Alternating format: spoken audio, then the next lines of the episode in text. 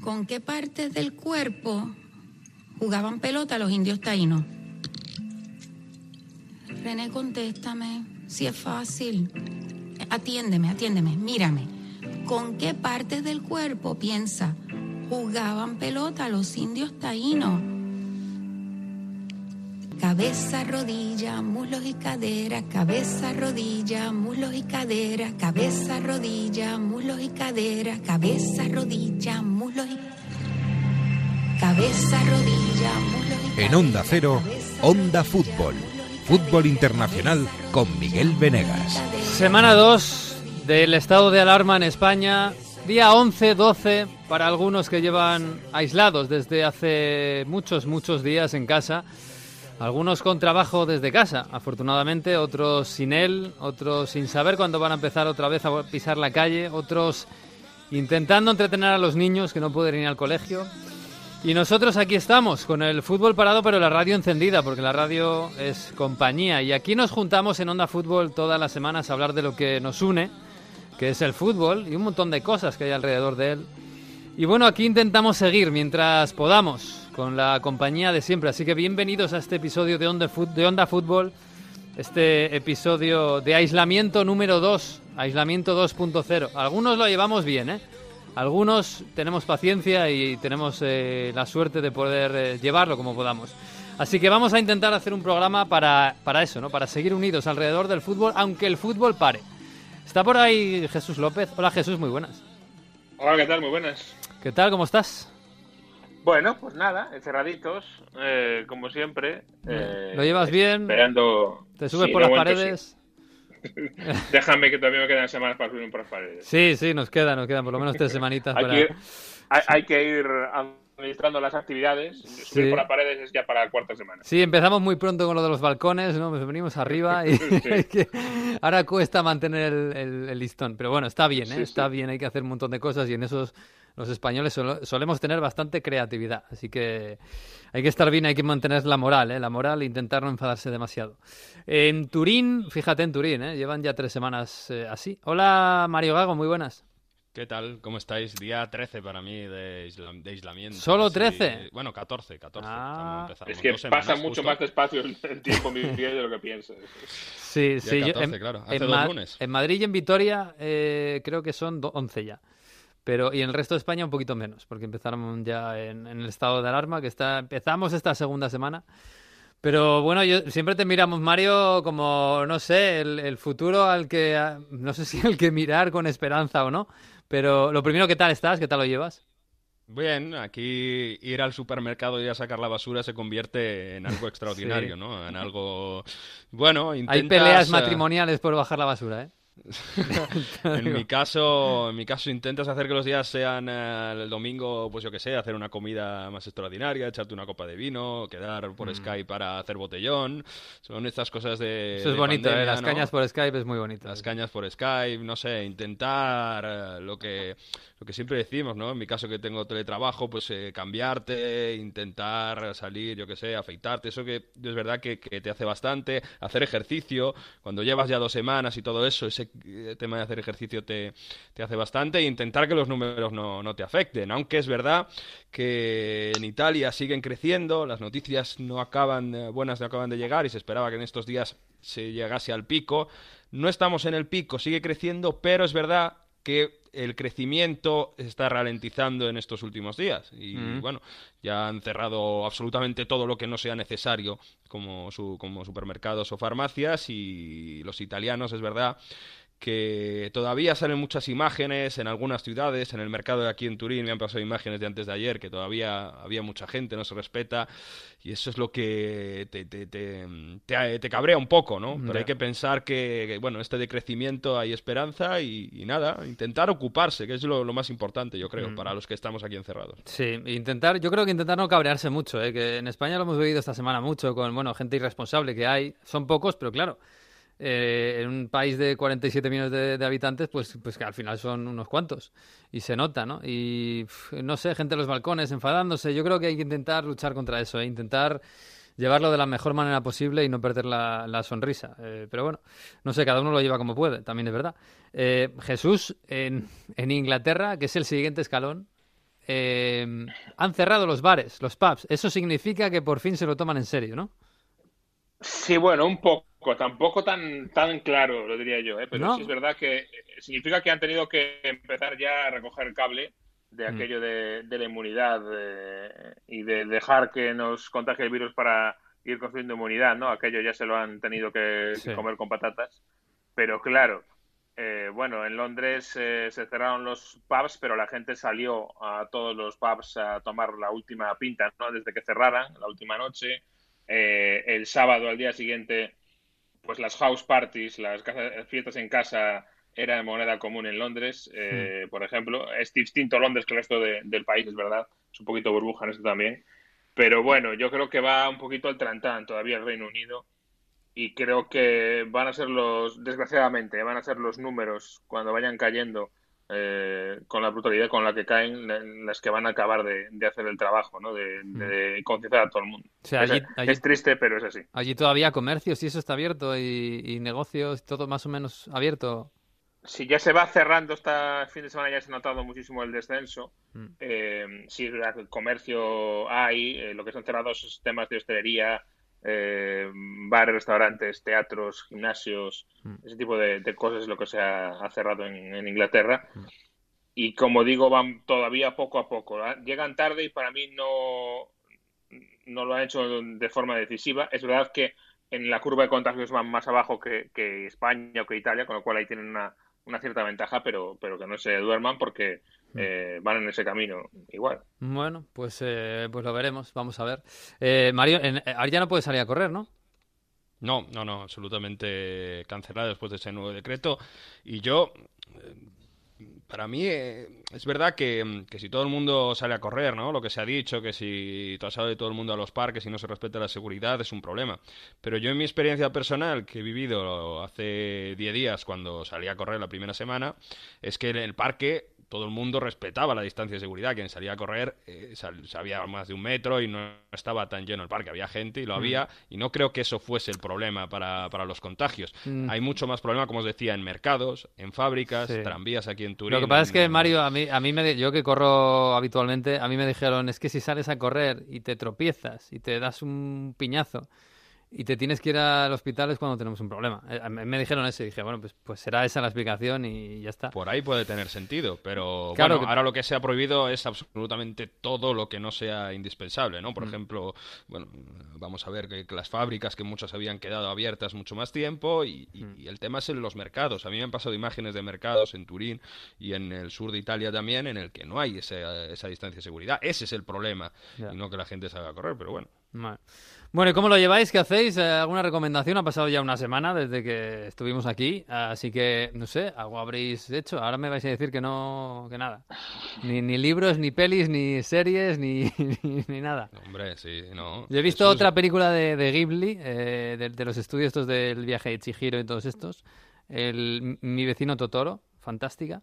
Y luego he visto, he visto de estos de dibujos de japoneses que son fantásticas. Eh, la el viaje de la princesa Naguya, creo que se llama. Y muy bien, ¿eh? ¿eh? Tengo otra puntada por ahí. Esta semana me veo otra. Bien, bueno, yo creo que de Netflix estamos tirando bastante. Vamos a hablar ahora después tranquilamente.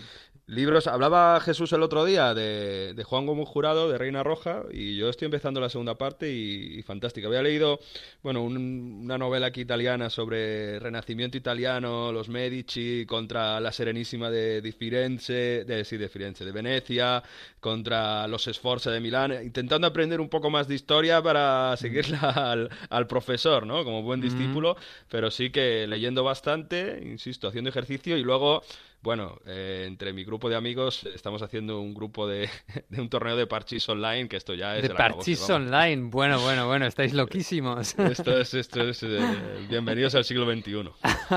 a mí mi chica me ha dicho, ¿cómo no hemos comprado nunca un juego de mesa? Aunque sea una oca, que un Risk. Un algo, lo que sea, yo qué sé. Jesús, ¿tú qué, no sé, recomienda algo? Pues eh, yo tengo que decir que, bueno, como he estado de viaje, me he confinado solito, así que el tema de juegos de mesa, no sé que sea online, no me, no, me funcionan. Eh, Pero, por ejemplo, tengo que decir que he fichado virtualmente como nuevo entrenador del Celta y me he dedicado a, fichar talentos jóvenes de la liga inglesa. Ah, sí. Eh, como por ejemplo. pues como por ejemplo Mason Mount ha sido uno de los grandes. Le tengo, le tengo la fantasy. Yo no sé cómo va a acabar la fantasy, pero lo tengo ahí. Eh, Dean Henderson, el portero, ya sabéis que está eh, que es del, del mm. United, está cedido en el Sheffield. Mm. Eh, ¿Quién más tengo por ahí? Tengo a John Fleck también. Ah, tengo algunos por ahí guardados. no he podido, lo intenté, pero no he podido fichar a Billy Sharp. No. Que, era bonito, pero no, no pudo ser. me, rechazó la oferta económica. Vaya. Estás haciendo un, un English Celta, ¿no? Exacto, algo así, sí, pero si puedo, con, con jóvenes. Y luego, además, em, yo quiero recomendar otra cosa. Resulta que es algo de lo que había ido a hablar ya varias veces, pero no me había puesto y ahora, claro, hay más tiempo. Y me ha gustado. Se llama That Peter Crouch Podcast. Es un ah, podcast con Peter Crouch como, como protagonista, junto a otros dos acompañantes, Tom Fordyce y Chris Stark. Está en la BBC, ¿eh? lo, lo produce la BBC. Eh, estamos ya por la tercera temporada de este podcast. Pero es, él, es él. Es él, él, sí, sí. o sea, él ah. junto a, esos dos, a esas dos personas. Ah. Y se orienta a dar consejos para quien quiera ser futbolista. Es decir, es como una gran excusa para hablar un poco de, mm. cómo es la vida del futbolista, de cómo eh, mantenerse a buenas con el entrenador, eh, de dónde colocarse en un vestuario, de cómo comportarse en eh, las vacaciones. Estoy pues pensando en Peter Crouch dando consejos sobre todo eso. sobre la vida. le falta que llamen a Andy, ¿cómo se llama Andy? Andy Carroll. que llamen a Andy Carroll, y luego al, pobre a Barton, ¿no? Claro, Joey Barton, a todos estos y que hagan un podcast de comportamiento. Madre mía. Bueno. Está bien. lo, de Rooney, ¿no? Que, también he escrito un artículo que ese ha sido muy bueno, ¿no, Jesús? que Rooney ha pasado de escribir tweets sobre Mr. Bean a, hacer artículos, ¿no? También, otro que tal anda. ¿Cómo? Esa no me la sé. me lo he perdido. Sí, sí. sí yo, lo he visto por ahí, ¿no? Que, Wayne Rooney, algo así, sí, sí, sí. Ahora todo el mundo, todos los futbolistas ahí intentando... Todos se aburren. Sí, sí, sí, sí. bueno, está bien, está bien. Hay que también darle a los podcasts, por supuesto. ¿Qué vamos a decir desde aquí? En fin. Eh, bueno, esta semana además eh, creo que se ha estrenado. Yo no me había enterado de que pasaba esto, pero el otro día me pasaron un tráiler y me dijeron, qué buena pinta tiene esta serie. Y la he empezado a ver. Se llama The English Game. Está en Netflix. Fergus Suter, you and I are gonna make history. That's the reason I brought you here. I know where the sun rises. Only gentlemen have lifted the cup. Men from fine schools with fine clothes, fine lives. I know where the sun sets. Imagine what it would mean to see men like us lifting. That's the dream. Pues sí, se llama The English Game. Es una miniserie, no sé si es serie o es miniserie, pero vamos, de momento tiene ahí esos capítulos, son seis capítulos. Y va de los inicios del fútbol en Inglaterra en el siglo XIX, a finales del siglo XIX. Y va de muchas cosas más. La verdad es que es muy interesante. No sé si lo habéis visto, Mario, Jesús. Yo he visto, ya me he tragado cuatro capítulos. Sí, los primeros capítulos y engancha. Es verdad que está muy bien, ¿eh? ambientada. Sí, está muy bien ambientada. Incluso los primeros partidos ahí lo han logrado que sea más o menos realista y a mí me ha enganchado. Además, ese tema de, meterlo dentro de la sociedad, ¿no? Del equipo de la fábrica y de esos inicios de esa sociedad que era no tiene nada que ver con la actual, a mí me, está gustando bastante. Está guay. La verdad es que está muy... Eh, los productores creo que son los de Danton Abbey y bueno, no sé, Jesús, ¿te ha dado tiempo a ver el, por lo menos el piloto? Porque es que justo lo han, han puesto esta semana. Sí, he podido ver el primero, eh, después del estado ocupadísimo que teníamos, tenía comida familiar por, por videoconferencia. y, pero muy bien, la verdad, sí que me ha gustado, es interesante. Downton Navi, eh, para quien no, no, lo conozca, es un exitazo enorme mm. en, en Inglaterra Así que por ahí hay cierta garantía de, éxito. Yo creo que tengo ya ganas de ver el segundo. Bueno, pues eh, vamos a hablar con el profesor, ¿no? De que sabrá algo de esto, de la historia del fútbol en Inglaterra hace más de un siglo. Hola, Víctor Gómez, muy buenas. Muy buenas, chicos, ¿qué tal? ¿Cómo estás? ¿Cómo estás? Bien, pues aquí pasando la cuarentena como podemos. Y, en casa, clases online, todo el tiempo. Eso te iba a decir, ¿cómo, cómo lo hace un profesor? ¿Clases online? ¿Se puede? Bueno, se puede, no sabemos. Precisamente está siendo un reto el, eh, el mantener este tipo de, comunicación con, con quien eran nuestros alumnos de clase presencial, pues a través de, foros virtuales que tenemos, eh, repositorios, eh, YouTube que viene bastante bien y algún programa de videoconferencias, pues lo estamos sacando adelante, sobre todo pues los cursos más altos y los que pues se están preparando ahora mismo para, para pruebas como la BAU. Mm. Bueno, eh... una cosa, yo creo que aquí alguien debería estar tomando nota de cómo se hacen las cosas para sacar muchas conclusiones que, pueden valer para el futuro cuando todo vuelva a, la normalidad. a lo mejor descubrimos métodos nuevos y cosas así. Sí, el mundo no va a volver a ser el mismo, eso está claro. Y hay cosas que, mira, a ver si podemos aprovecharlas para mejor, ¿no? Eh, como, por ejemplo, tanto teletrabajo como hay, o clases online, etcétera. Em, Víctor, eh, The English Game, ¿la has visto? Eh, me imagino que sí, porque además tú eres un amante de, de la historia y del fútbol. ¿Qué me dices? ¿Te ha gustado? Pues la verdad que me ha sorprendido, me ha sorprendido para bien, porque se me hacía muy raro cómo eh, poder llegar a esa sociedad eh, de los últimos años del siglo del siglo XIX, del siglo XX, perdón, eh, en, esa primera del siglo XX, últimos del XIX, y, y claro, ver a jugadores o ver representados, creo por primera vez representados, representados jugadores del Wanderers, del All Letonians, eh, la verdad que ha sido algo interesante. Lo que más me ha gustado, y es algo que ha, que ha señalado Mario, es cómo lo han metido en la sociedad del momento.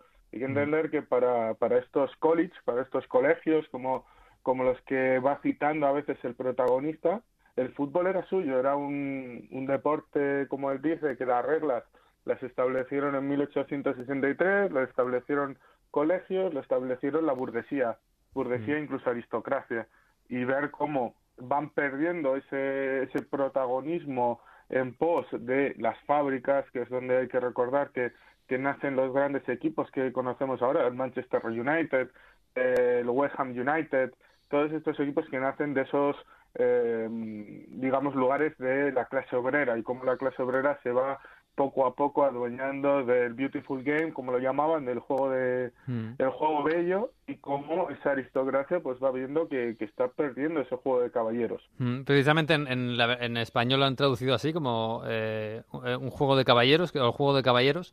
Y sí tiene esa, esa vertiente que es con la que empieza la serie, ¿no? En los los eh, lords, la aristocracia, que es la que ha puesto normas a ese juego de brutos, ¿no? Y, han empezado a jugar al fútbol ya un poquito más organizados y que poco a poco van viendo como los obreros, eh, digamos que les comen terreno, ¿no? Les pueden eh, amenazar a sus equipos incluso con ganarles, ¿no? Que sería una locura. Y por otro lado, Víctor, el profesionalismo, porque en realidad la historia es el protagonista, es el que se supone que es el primer eh, futbolista profesional de la historia, o por lo menos el primer futbolista abiertamente profesional de la historia, que fue eh, Fergus Sutter. Yo me imagino que habrá literatura detrás en la, en la serie, lógicamente, ¿no? Pero bueno, está basado en, una, en un hecho real, una historia real. En lo que es la, la, base es completamente real y obviamente tiene licencias poéticas, licencias literarias de poder eh, recrear esos, esas conversaciones, esos momentos, esos partidos, pero es verdad, es el momento en el que jugadores de, de fuera de Inglaterra, jugadores fuera de, de, los grandes centros, Manchester, Liverpool, Birmingham o, Londres, van siendo convocados por equipos para conseguir un, un plus, un, algo más allá que los propios colegios, fábricas que buscan su prestigio, pueblos que buscan su prestigio a través de la contratación de, de futbolistas profesionales. Obviamente no el profesionalismo como lo entendemos ahora, pero porque en muchos casos, como se ven en la, en la serie, es a través pues de un trabajo, yo te doy trabajo, tú vienes, aparte te doy un plus por el fútbol, etcétera, y vemos esa lucha, esa dicotomía entre amateurs, que podríamos situar a los eh, colegios como algo interesante de, mm, de, una práctica deportiva sin más, sin afán eh, económico y por otro lado pues esa fábricas, esos eh, pequeños adinerados que intentan pues tener una reputación a base de, fútbol. Precisamente por eso el primer campeón de la, de la FA Cup dejó de, de competir, dejó de, de, existir como era el Wanderers por mm. no querer ir a ese mm. eh, profesionalismo. Hay que recordar, por ejemplo, el otro día jugó en Inglaterra, el único partido fue, me parece, sexta o séptima división inglesa, eh, jugó en Notts County, que es precisamente el primer el primer club eh, profesional de la historia. Que como Mario está allí en Turín, pues decir que es la, la camiseta del Notts Country es la que inspira la actual camiseta de la Juventus de Turín. Sí, hicieron un, el, nuevo estadio lo inauguraron en un partido contra ellos, ¿no, Mario? Sí, sí, sí, el partido inaugural. De, bueno, hubo ese error de camisetas y al final, bueno, llevó esa camiseta porque la Juve vestía de rosa, eran esos de colegio de Turín, entonces pidieron camisetas y al final, eh, bueno, eh, se equivocaron, estaba tan desteñida la camiseta y al final mandaron esas blanquinegras y al final se quedó el bianconero, el bianconero de la Juventus. Eh, Víctor, pero es verdad que esta FI Cup, la que empieza en la serie, es del 70 y, es verdad que en, el primer capítulo tal no, no, se habla tanto del, del, del, Wanderers, ¿no? Pero es un equipo que mm, digamos que fue el primer campeón, los primeros campeones de esa FA Cup y también eh, es una historia a lo mejor que no sale tanto en la serie, pero que mm, bueno, eh, ha tenido muchas vertientes luego después, ¿no? Ese, ese fútbol, como decías tú, no tanto profesional, pero tan eh, hecho para, para, llegar a, todos, a todas las personas, ¿no? En ese, ese sentido, la historia del Wanderers está muy ligada también a esta serie. Desde luego, sí. el Wanderers eh, es el primer campeón de la FA Cup en Kennington Oval contra el Royal Engineers y la verdad que luego ganarán cinco, cinco copas más, o sea, en total consiguieron seis, eh, perdón, consiguieron cinco copas en total, ganarían cuatro más, y la verdad que, que no se ve mucho, pero este capitán de los Letonians estuvo, consiguió copas también con el, con el Wanderers, eh, consiguió copas con el, con el Wanderers que iba eh, dentro de ese fútbol amateur, dentro de ese fútbol por el deporte, hay mm. que recordar que eh, muchas las perdieron contra el Oletonians precisamente, contra la Universidad de Oxford, eh, contra los ingenieros reales, que también era digamos, una, academia, entonces todo es un fútbol ligado a esos colegios, a esa, eh, donde los lores, donde los aristócratas, los shers, eh, mandaban a, a, sus hijos a, estudiar y el fútbol era entendido como lo que podemos entender ahora como la clase de educación física. Obviamente hacen una copa, crean un espacio, digamos, de competitividad con el fútbol, ya existía algo parecido en el rugby, existía algo en cricket también, y eh, es en ese momento en el que la serie nos, nos muestra cómo van a empezar a aparecer esos primeros equipos que ya no están dentro de ese, de ese mundo de, de los colegios. Por eso creo que se centra precisamente en esa temporada eh, de Loletonians para eh, hacer ver ese paso entre un espectro y otro de lo que son los inicios del fútbol. El fútbol más romántico que puede ser el representado por el Wanderers, que estuvo casi 100 años sin competir y, y, salió en 2006, si no me equivoco, otra vez para generar cada año esa primera FA Cup contra el Royal Engineers y dar esa muestra de dónde nació el fútbol y cómo eran los valores eh, primigenios de este, de este deporte. Es verdad que luego el, la, el gran momento, la gran explosión es a partir del 85, me parece, y es cuando gana ya el Blackpool Rovers, empiezan a llenarse los estadios, se duplica eh, la capacidad, pasamos de unos 4.000, 3.000 espectadores en esos primeros partidos hasta que empezamos ya con 12.000, 15.000 y eh, cuando llegan los invencibles del Preston ya hablamos de casi 30.000 personas mm. en los estadios. Oye, me ha encantado eso de que la final se jugaba al principio en el Kennington Oval, porque yo he vivido allá al lado muchos años. es una pena que no hubiera seguido porque podía haber ido a las finales de la FA Cup andando. ¿Ahí se sigue jugando a cricket o qué se juega ahí? Porque es, muy grande, muy grande, ¿no? Sí, es muy grande. Eh, no he podido entrar nunca porque esto que tienes que trabajar los fines de semana. Mm, que cuando hay cricket no, no te toca. Y además el cricket eh, se hace se hace duro. Se hace ¿eh? bola, ¿no? para, un, no inglés es un poco... sí, sí. Es complicadete.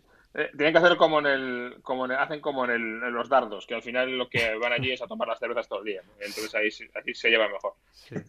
Básicamente.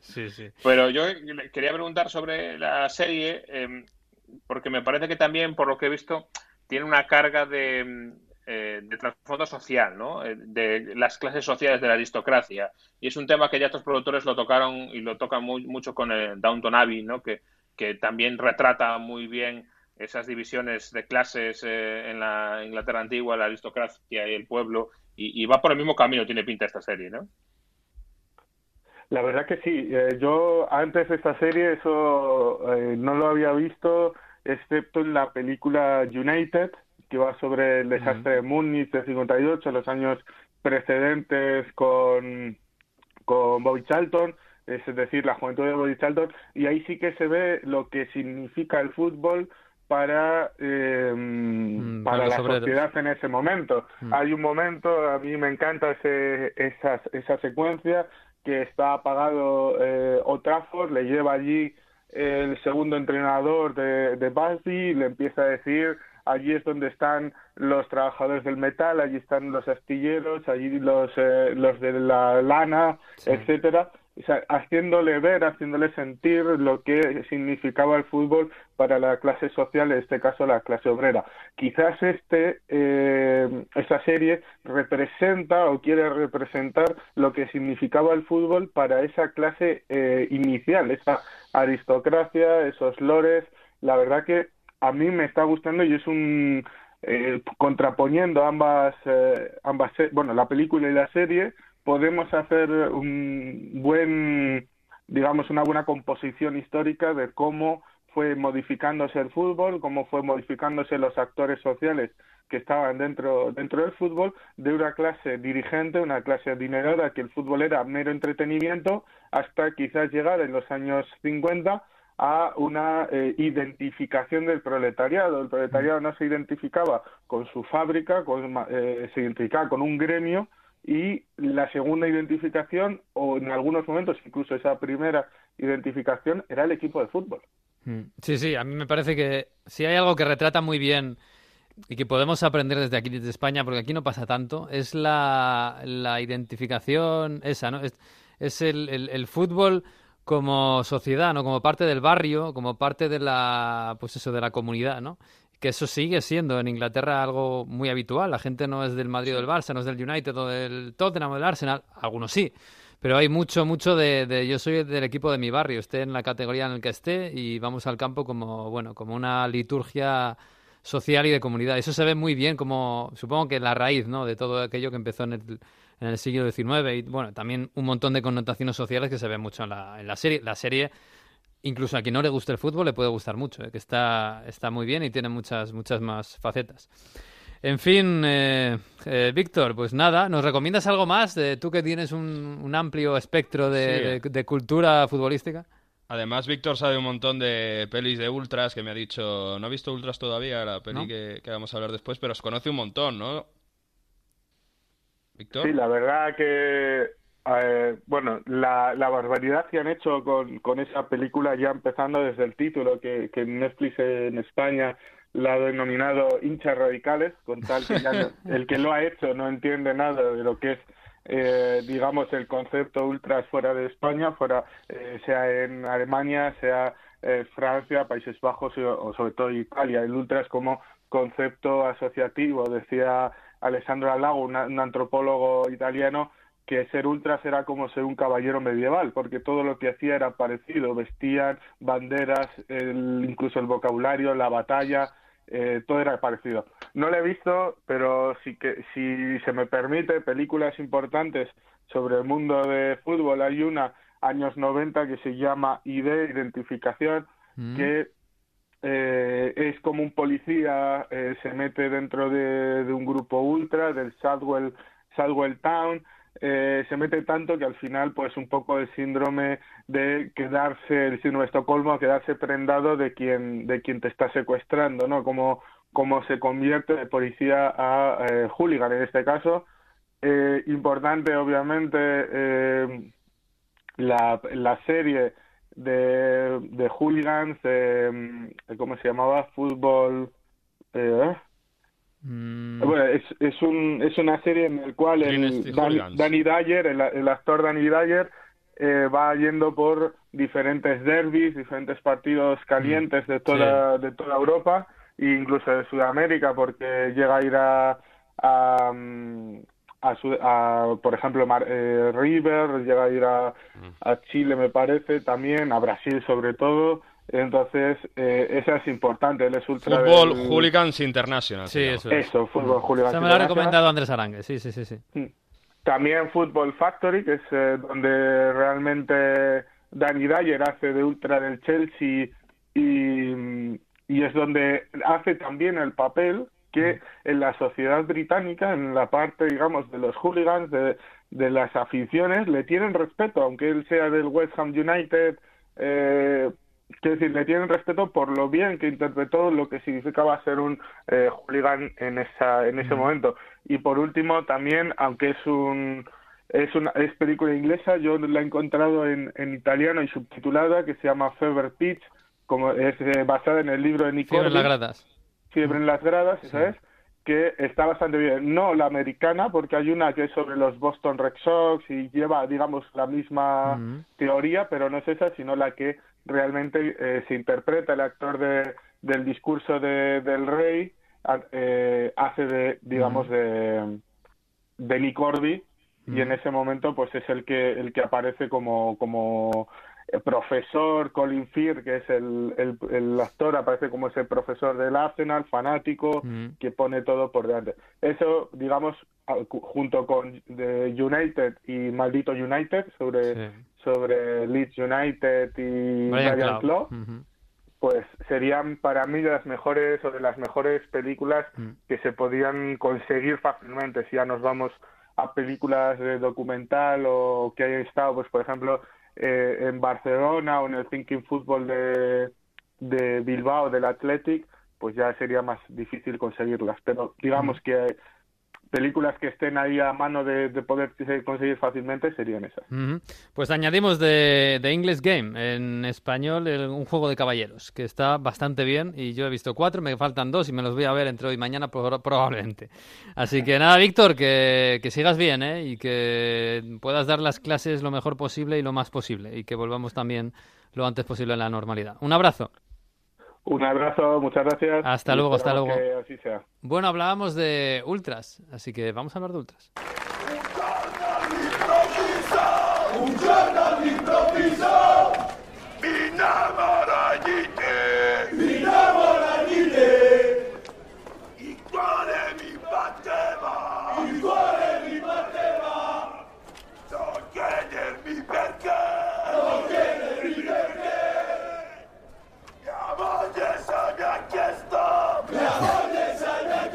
Mario, eh, esto es de Ultras, eh, de la película que estábamos hablando, eh, que yo no la he visto, pero esto, es el principio.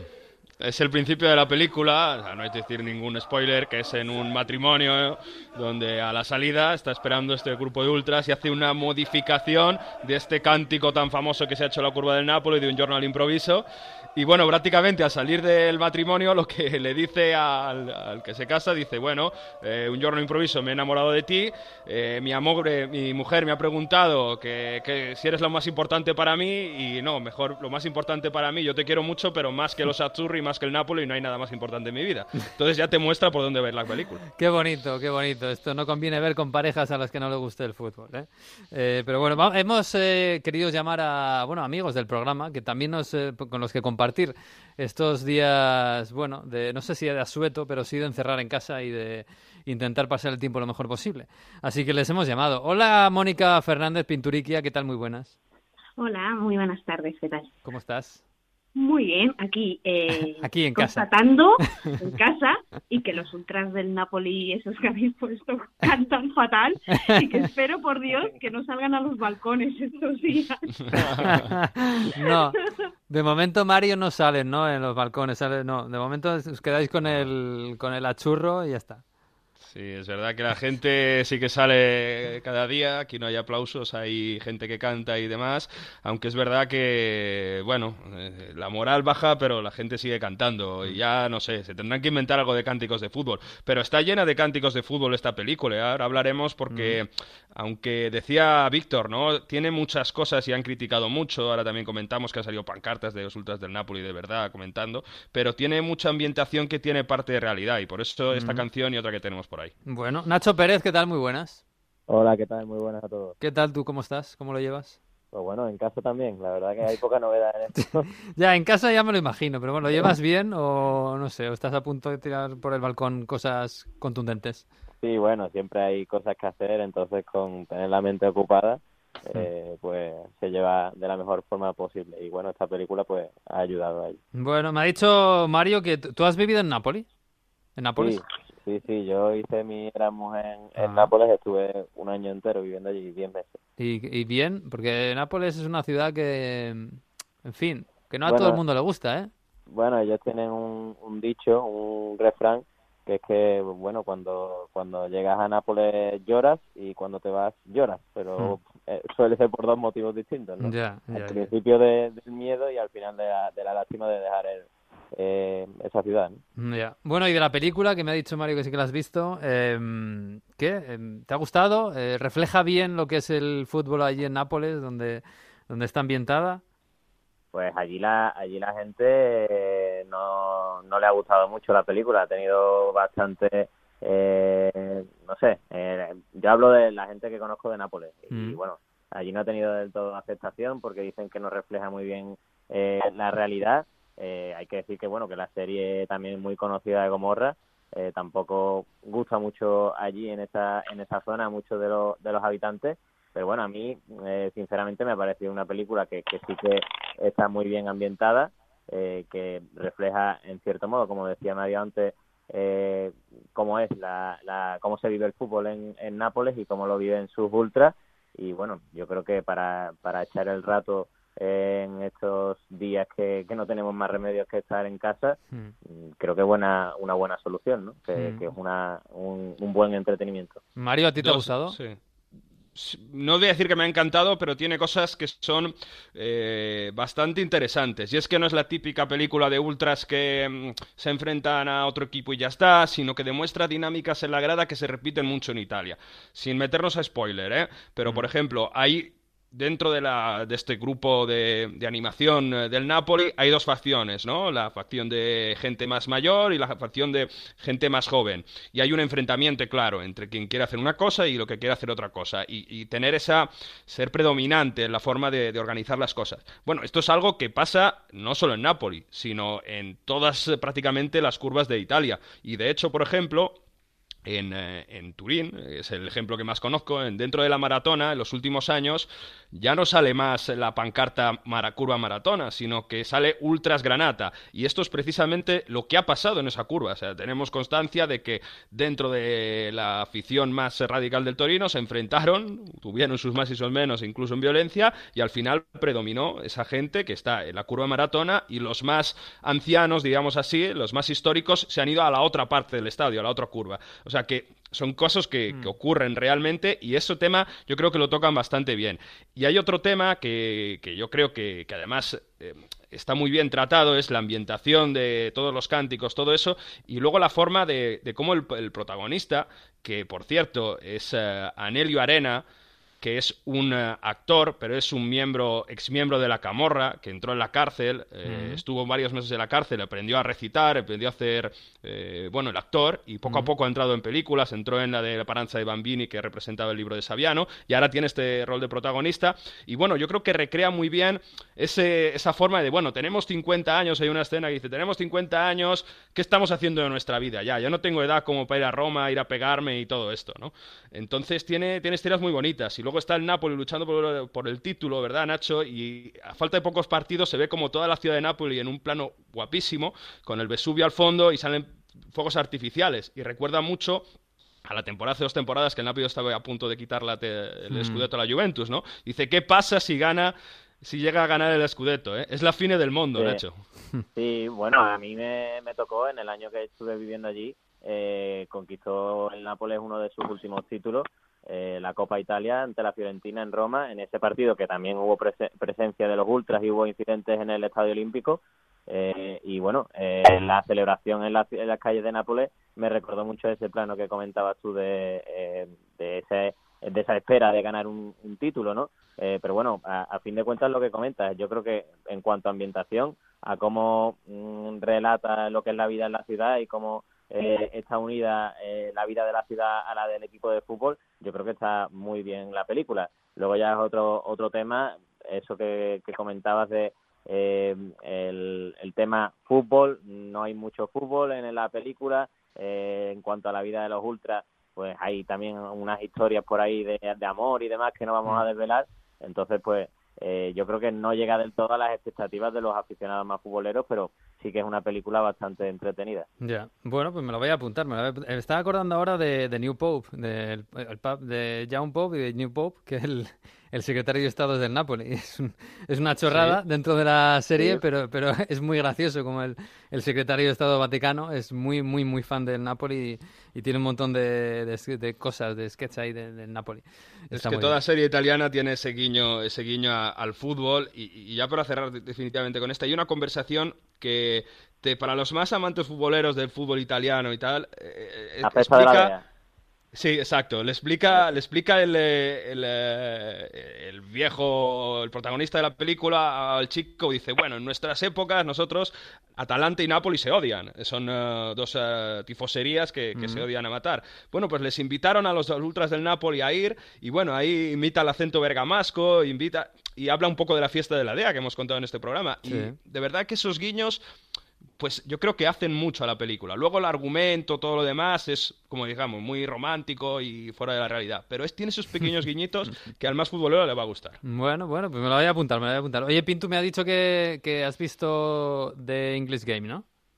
Sí, yo en vez de los ultras, yo me he ido un poquito a... Sí, sí, yo también, ¿eh? Yo también, somos más tranquilos, nos hemos ido al, a los ingleses que se lo toman con más filosofía. Sí, yo personalmente creo que, que tenía mejor pinta eh, sí. porque además yo vi hace unas semanas cuando salió el tráiler, eh, parecía una serie fabulosa, solo he visto el piloto, eh, mm. el primer capítulo, está muy bien hecha, está muy bien interpretada, eso normalmente de acuerdo en Netflix lo cuida en, en series que, que tienen tanta que tienen tanto cuidado, lo cuida, lo cuida muy bien, ¿vale? Y yo me quedo con tres detalles que me han gustado de English Game, porque es que me ha parecido que es que hacen como te están contando una historia del siglo eh, pasado, del siglo XIX, bueno, de hace dos siglos, que estamos en el, en el XXI ya, y realmente es muy actual, porque no quiero tampoco hacer spoiler, pero aparece el antifútbol. Sí, aparece es verdad. sí. Es verdad, aparece, el, Jesús, no sé si es mauriñismo precursor, pero hay, hay, un poco de leña ahí, sí. Totalmente. También de acuerdo en lo que os he comentado, que para conseguir que ese equipo de obreros pues eh, pueda pasar, eh, haga esa proeza de poder pasar de los cuartos de final, eh, fichan y el equipo, los obreros que están ahí, les miran con desconfianza. Eso también es muy actual, ¿no? El traer a Cristiano Ronaldo al mm. equipo, el traer a la estrellita, a ver cómo se integra, a ver cómo tal. Y luego, personalmente, que ahí me sentí un poquito representada, que también hay una pullita a las mujeres, mm. como nos suele pasar, y hay una escena, tampoco quiero hacer spoiler, en el que uno de los protagonistas le dice, ¿qué te vas a entender tú de fútbol si eres mujer? Y eso me, la verdad es que me ha hecho soltar una, una carcajada. Uy, pero eso es, eso, es siglo XIX, ¿eh? La película, eh, te la puedes llevar al siglo XXI y sigue pasando, ¿eh? Sigue pasando. Por lo menos hace, a lo mejor ahora afortunadamente mucho menos, pero hace 15 años, que ya era siglo XXI, pues podía entrar perfectamente esa escena, ¿eh? Incluso no tanto, ¿eh? Te diría, ahora está cambiando todo muy rápidamente. Eh, yo tampoco quiero remover cosas del pasado, pero a mí me han llegado a decir que no me ponían en deportes por ser mujer, ¿eh? ¿Ah, y tengo 38 años, y esto que te cuento es real. O sea que tampoco hace falta irnos a tanto. O de llegar y decirme tú al remo, con todo el respeto al remo, ¿eh? que me encantaba, y el tío al fútbol. y eso me ha pasado a mí. No es una pollita a las mujeres, una pollita a los hombres. Sí, claro, claro. A la sociedad, sí, sí, joder. No, a la mujer a, no sé, a la gimnasia rítmica o a la, natación sincronizada, ¿no?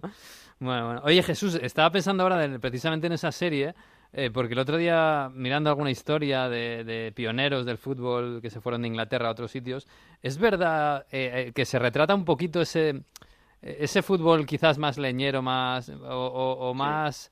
más bronco o más de todos detrás de la pelota y, y físico y tal.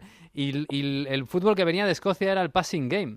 Eh, y, he ido descubriendo que, el, que el, passing game este de, bueno, que, que para muchos venía de, Liverpool, ¿no? De los años 70, etcétera, que venía de, Escocia, ¿no? A Escocia se le, se le, se le no sé, se, habla poco de, los, pioneros que fueron los, los escoceses realmente en el fútbol. Eran guardiolistas los escoceses en aquella, en aquella época. Hablabas ahora de Mourinho, estoy acordando de, aquella declaración, no sé si te acuerdas de Mourinho en el Chelsea cuando empató con el West Ham en casa y dijo que el West Ham practicaba el fútbol del siglo XIX. Eh, siglo XIX, fútbol inglés, entiende, no, no los escoceses que sí que tenían esa, esa otra eh, tradición. Fíjate ahora cómo ha cambiado la cosa. El fútbol escocés lamentablemente mm. se ha quedado muy muy atrás. Sí, sí. Yo creo que por quedarse fuera de la Premier League, probablemente. Pues eh, sí, sí, puede ser, puede ser, es posible. No sé, la verdad es que al final eh, muchas cosas cambian y hay gente que desgraciadamente se queda atrás. Pero hay una escena, eh, creo que es en el piloto, con el primer partido que juegan estos dos fichajes escoceses que llegan a un equipo inglés y les dicen, mira, es que nosotros jugamos así mejor, vamos a abrir el campo y ocupar el espacio y pasarla, que es mucho más sencillo que ir todos detrás de la pelota como animales. Y es, es muy interesante, muy interesante. hay detalles en, este, en esta serie que son muy, muy interesantes. Em, oye, Pinto, me, me, no sé, aparte de, este, de esta serie, ¿qué haces esta semana? Recomiéndanos algo. Sí, además tú, tienes, tú, tienes un repertorio enorme. Me río porque yo creo que nos estará pasando a todos que, a ver, intentamos llevarlo lo mejor posible, lo llevamos con ánimo, no, no son unas vacaciones, estamos viviendo un momento en el que, quieras o no, eh, tienes miedo por tu situación laboral, por tus familiares, incertidumbre por lo que va a pasar. Y yo confieso que estoy bastante animada, pero que me está costando un poco encontrar cosas en las que me pueda concentrar, porque yo, por ejemplo, es que me ha pillado, me ha pillado esto leyendo los peores libros que podía estar leyendo en ese momento. No me digas.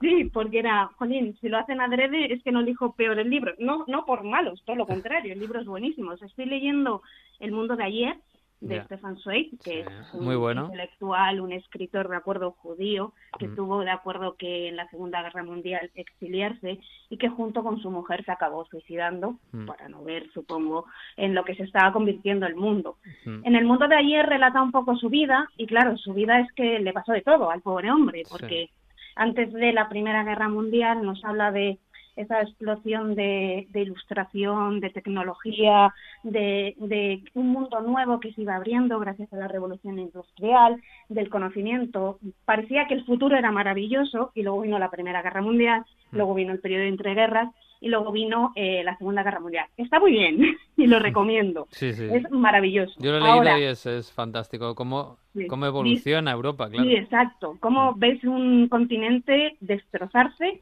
año a año. Mm. Claro, que es el mejor momento para leer eso. Pues igual no.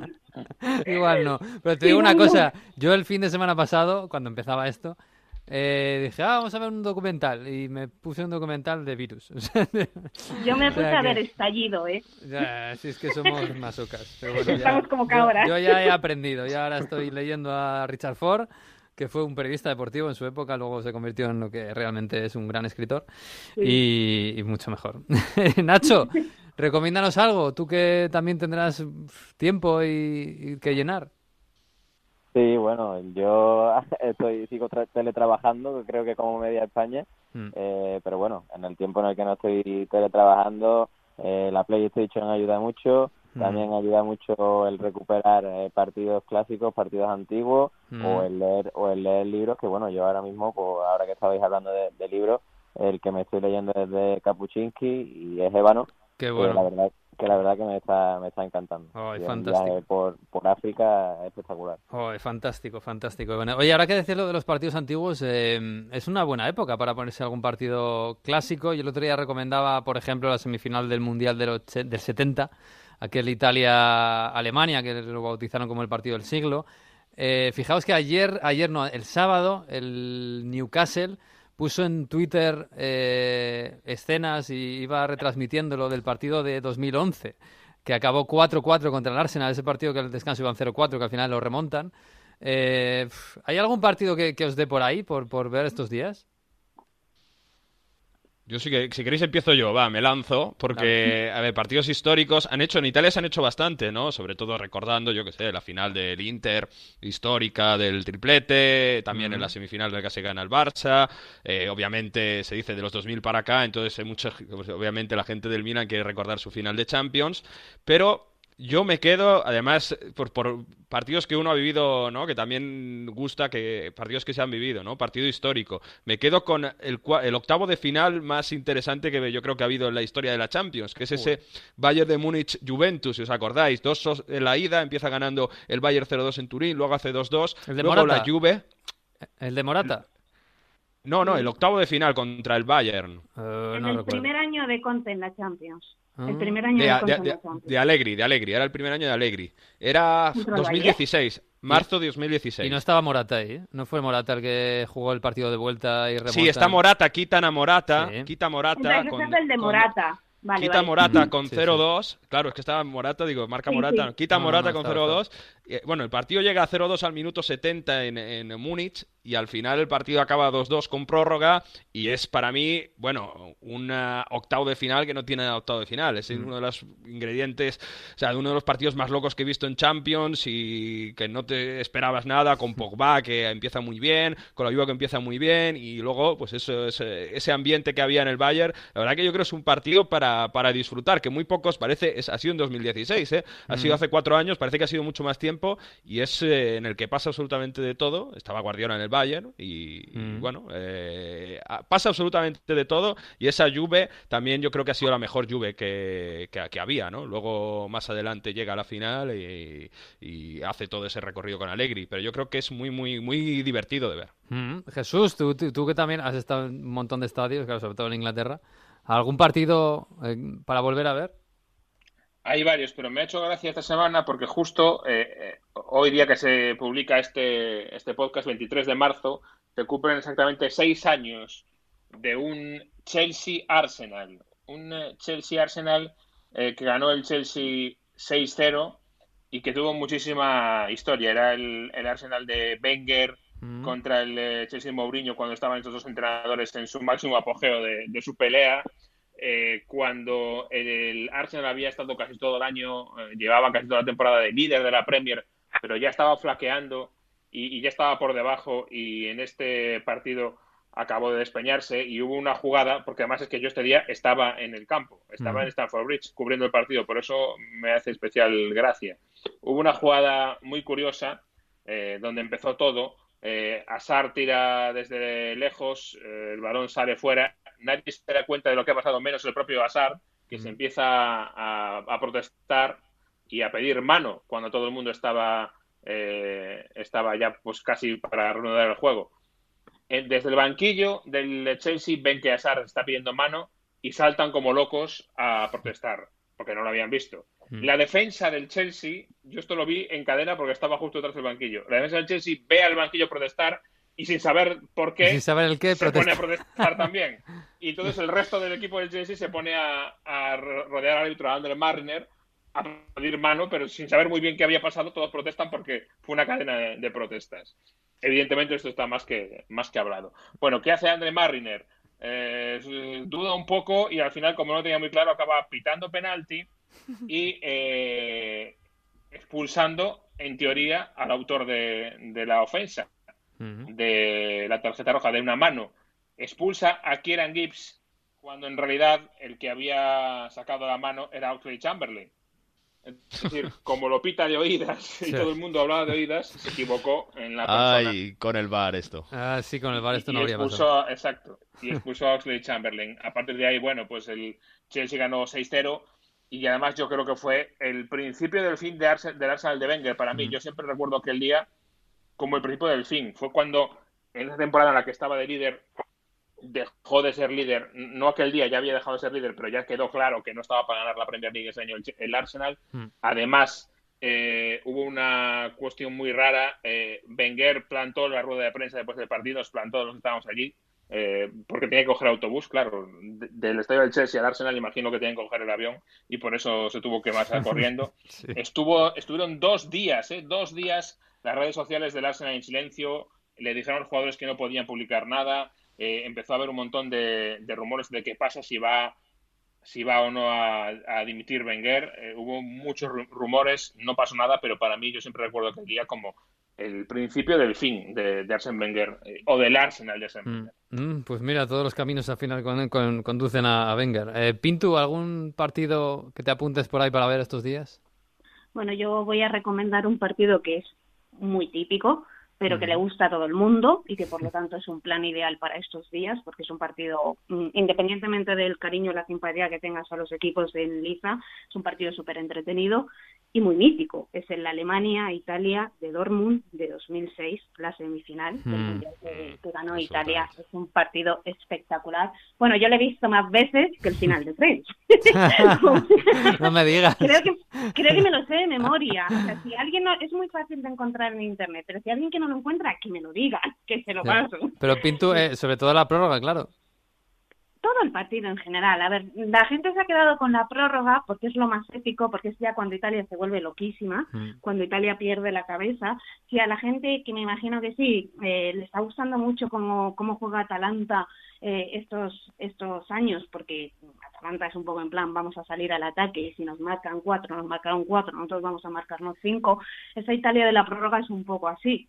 Sea, eh, mm. empieza a sacar Lippi delanteros y van al ataque y es eh, de portería a portería. Pero en general todo el partido es muy entretenido y además es un, yo creo que es, diría que una de las, no me atrevo a decir la mayor exhibición defensiva de un jugador que haya visto en mi vida, pero una de las mayores con Fabio Canavaro. Y yo creo que ahí ya ganó el balón de oro. un, partido, que un partido que vale un balón de oro, efectivamente. Un partido que vale un balón de oro, que de hecho en el segundo gol de la prórroga sale de él en una jugada magistral, una segunda jugada que ya te caes por el suelo de verle y que además anima mucho, porque, bueno, a los alemanes o a los que tengan cariño a Alemania, pues igual es mejor que vean los partidos que han recomendado mis compañeros. Pero si se tiene cariño a Italia o eres un espectador neutral, yo creo que es un, un partido que además anima mucho porque es muy divertido, muy entretenido y porque demuestra que, que si tienes fe, ¿vale? Y que si no dejas de luchar, al final ganas. Y yo en aquel momento, yo iba con Italia, obviamente, a muerte, eh, era la semifinal. Jugábamos con la Francia de Zidane en, en la final y de Terry Henry, o sea, poca, poca broma. Pero yo en aquel momento eh, supe con certeza, no se nos escapa. Eh, fue el partido en donde realmente Italia ganó el, el Mundial. Mm, pues sí, es un partido muy mítico, muy, muy, muy espectacular. Nacho. Bueno, yo he aprovechado un poco el trabajo que ha hecho un compañero eh, periodista como, como Maldini, que, que no sé si lo habéis visto, pero en sus redes sociales pues ha eh, compartido enlaces de algunos partidos míticos y a mí es que cuando me pongo a buscar una película que ver, una serie que ver, eh, hay veces que me llevo más tiempo pensando cuál sí y cuál no, que, que luego, o sea, eligiendo que, que luego disfrutándola. Hmm. Entonces con el fútbol me pasa lo mismo. Hay tantos partidos por ver eh, que, que, casi que me agobia el hecho de tener que elegir alguno, ¿no? Mm. y ya si me dan el trabajo un poco hecho, pues mucho mejor. En el caso de, de los partidos que ha compartido Maldini, pues me he quedado con el con el Milan, eh, el Manchester United Milan en la, en la Champions de creo que es 2005 mm. o 2006, aquel del gol de, de Kaká que se la lleva de cabeza en Old Trafford. fantástico, sí. Eh, un partidazo también. Luego también he visto un eh, Napoli-Juventus de, la, de la temporada 86, el del mítico gol de Maradona de falta directa en San Paolo. Mm. Eh, y también he estado viendo el, el famosísimo eh, Brasil 1, Alemania 7 del Mundial de 2014. Hombre, ese... ¿Cómo no? sí, sí, ese hace poco, pero lo tenemos todos muy en la retina, sí señor, sí, señor. Y bueno, eh... llevándolo un poquito más para casa, eh, esa final de la Supercopa de Europa de, de la temporada, bueno, ya era el verano de 2006, eh, Sevilla eh, Barcelona 0-3 ah, aquel Sevilla de Canuté de hay una jugada eh, espectacular en el final del partido de Antonio Puerta que, que deja tirado a, a Puyol a Rafa Márquez creo que es el otro y luego el balón se va por fuera eh, pero bueno después provoca un penalti y gana el Sevilla 0-3 que era un resultado espectacular y era el, el comienzo del Sevilla que ganó eh, dos copas de, de, la UEFA de forma mm. consecutiva, Copa del Rey, Supercopa de Europa, Supercopa de España, todo eso con, con, Juan de Ramos. Sí, sí, sí, sí, señor, sí, señor. Tengo que, estoy pensando que tengo que pedirle a Maldini el, el Newcastle 5, Manchester United 0 del año 96. Ese, ese partido he visto el resumen largo más veces que el final de Friends pero me cuesta encontrar el, partido completo. Y es un partido de verdad, ¿eh? espectacular. Pero bueno, eh, pues nada, os dejo ya con... Miguel. dime. último apunte, porque estaba repasando ese partido del que os hablaba antes y resulta que ese partido es una mina, porque hay todas dos cuestiones muy curiosas. Hablabais del VAR, las declaraciones de Mourinho después del partido fue si el árbitro tuviera acceso a un monitor, estas cosas no hubieran pasado y no se habrían ah, Un visionario. y además de esto, a que no sabéis quién marcó los goles del Chelsea, en concreto el sexto, el último. El primero marcó Eto'o en el 5, Andrés Surle, luego Asar en el 17 de penalti, Oscar marcó dos después, en el 42 y en el 66, y en el 71 no os imagináis quién marcó el sexto gol del Chelsea. ¿Quién? Mohamed Salah. ¡Oh! ¡Hombre! Mohamed Salah Un partido para visionarios, eh, te lo digo. de todo tipo. Madre mía, madre mía. Bueno, bueno, bueno, chicos, pues nada, yo me he apuntado todo y voy a hacer los deberes esta semana, eh, a ver si me da tiempo. Así que nada, eh, Mónica, Pinturiquia y Nacho, eh, cuidaos esta semana, pasadlo bien y gracias por las recomendaciones. ¿eh? Un abrazo. Gracias a vosotros. Un abrazo. Adiós, adiós, adiós. Bueno chicos, pues nos vamos a marchar. Tenemos una semana por delante para hacer un montón de cosas y luchar contra el virus y todo eso. Así que... ¿Algo más? ¿Algún sed positivos, sed positivos, sed positivos, paciencia. Un poco de optimismo. Ocupar el cerebro. Hacer cosas, trabajar en algo aunque no tenga retribución, que os pueda mejorar, pensar en cómo podéis mejoraros en este, mm. en este periodo y ser productivos, que siendo productivos yo creo que se pasan mucho más rápido las horas. Sí. Hay que dormir, intentar, intentar dormir poco, o no dormir demasiado. Bueno, tampoco eso, pero ocupar las horas. Bueno, quiero decir, no dejarse, no dejarse, no hay que dejarse llevar, hay que ducharse, hay que intentar madrugar un poco, hay que bueno, eso quien, quien, quien no pueda ir a trabajar, quien teletrabaje, pues mira, lo tiene más fácil. En fin. El teletrabajo tiene suerte, eh, que, no, sepáis. Sí, el teletrabajo es una fortuna, sí señor. Los demás hay mucho miedo, mucho miedo. Pero hay que afrontarlo con optimismo, de esta saldremos, sí señor. Y aprenderemos muchas cosas. En fin, chicos, eh, Jesús Mario, que os mando un abrazo, como siempre. Abrazo fuerte. Yo voy a ver el final de Friends, ¿eh? que no. pues está en la misma plataforma que todos.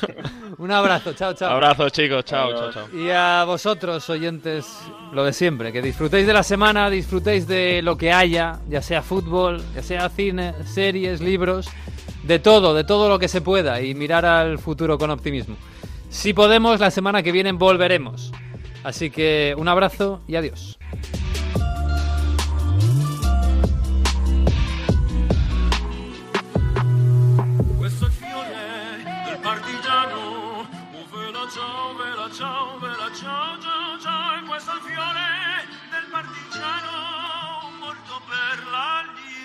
libertà